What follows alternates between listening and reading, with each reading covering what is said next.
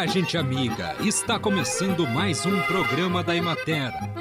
Produzido pela Gerência de Comunicação da Emater do Rio Grande do Sul. Uma instituição vinculada à Secretaria da Agricultura, Pecuária e Desenvolvimento Rural. Com apresentação de Matheus de Oliveira e técnica de José Cabral.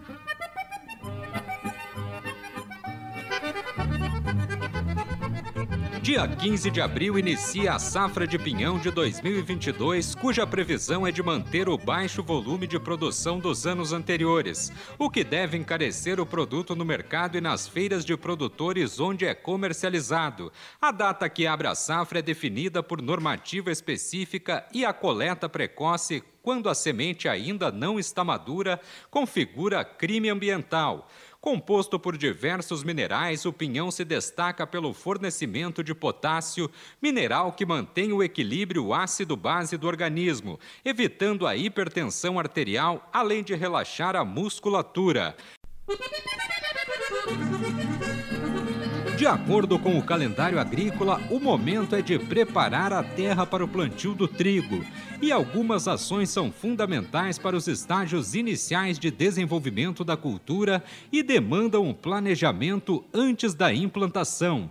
Na pré-semeadura é preciso estabelecer a densidade de semeadura de acordo com a indicação do obtentor da cultivar, com o potencial de rendimento e com o investimento desejado, verificar a disponibilidade e regulagem de máquinas e implementos, tratar sementes, quando for o caso, com produtos indicados pela pesquisa e registrados para a cultura e programar a comercialização dos grãos com vistas a maximizar o retorno dos.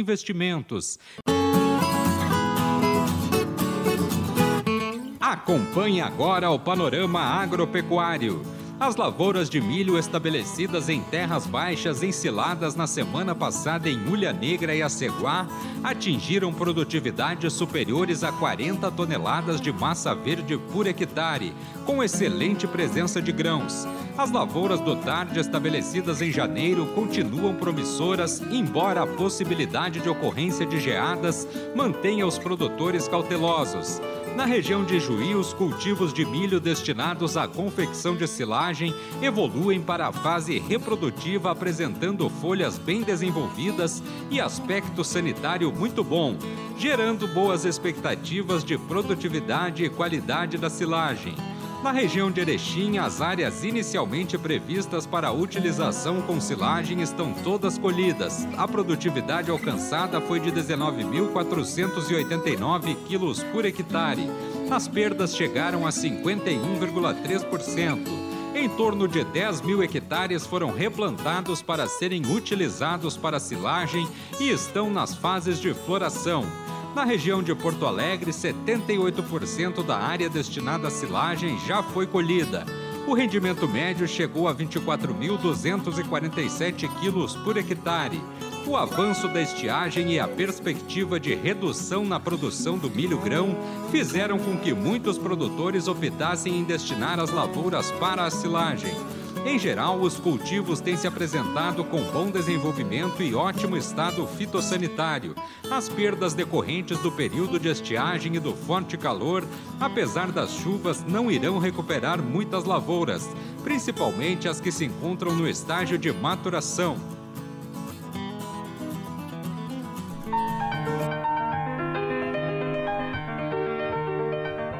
No mês de março, a Emater divulgou uma pesquisa que mostra o perfil da mulher gaúcha no meio rural.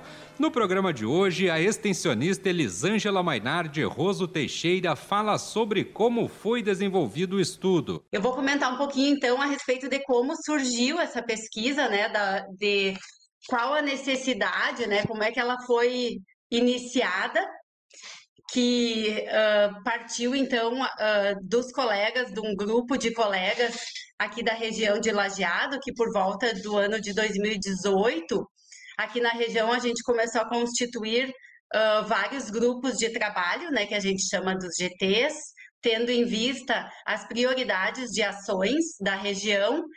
E nessa época, então, vários grupos foram surgindo de, dos temas que a gente trabalha, né? Segurança soberania alimentar, uh, bovinocultura de leite, horticultura, erva mate, enfim, eram vários grupos.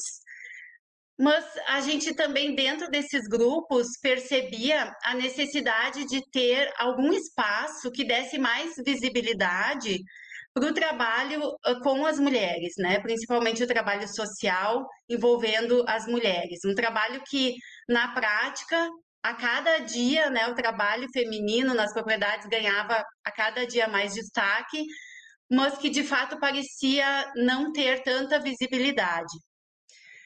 Ao mesmo tempo, nós, enquanto extensionistas, também, uh, através desse grupo que a gente chamou então de GT Social, começamos a refletir também sobre a nossa prática diária né, de extensionista uh, e avaliar se de fato a nossa atuação em ATERS com o público feminino, a gente uh, estava de acordo com os documentos, com os guias, com as normas da casa, né? E se a gente estava de fato trabalhando para valorização, para o reconhecimento, o empoderamento dessas mulheres, ou se a gente estava reforçando, de repente, alguns conceitos já ultrapassados né, em relação ao papel em si da, da mulher na sociedade. Então, foi através desse GT, inicialmente foi formado por colegas uh, sociais das diferentes micro-regiões da região, coordenados, então, no caso, pelas ATRs, né, no caso eu, e também uh, cito aqui e reconheço uh, a importância né, da, da colega ATR social Rafaela Sais, que hoje está uh, cedida para o CEMAP, né, mas foi através dela também que a gente começou esses debates, coordenados pela estrutura central, né, com a Clarice. Então, uh, a partir desse grupo que iniciaram esses debates, né.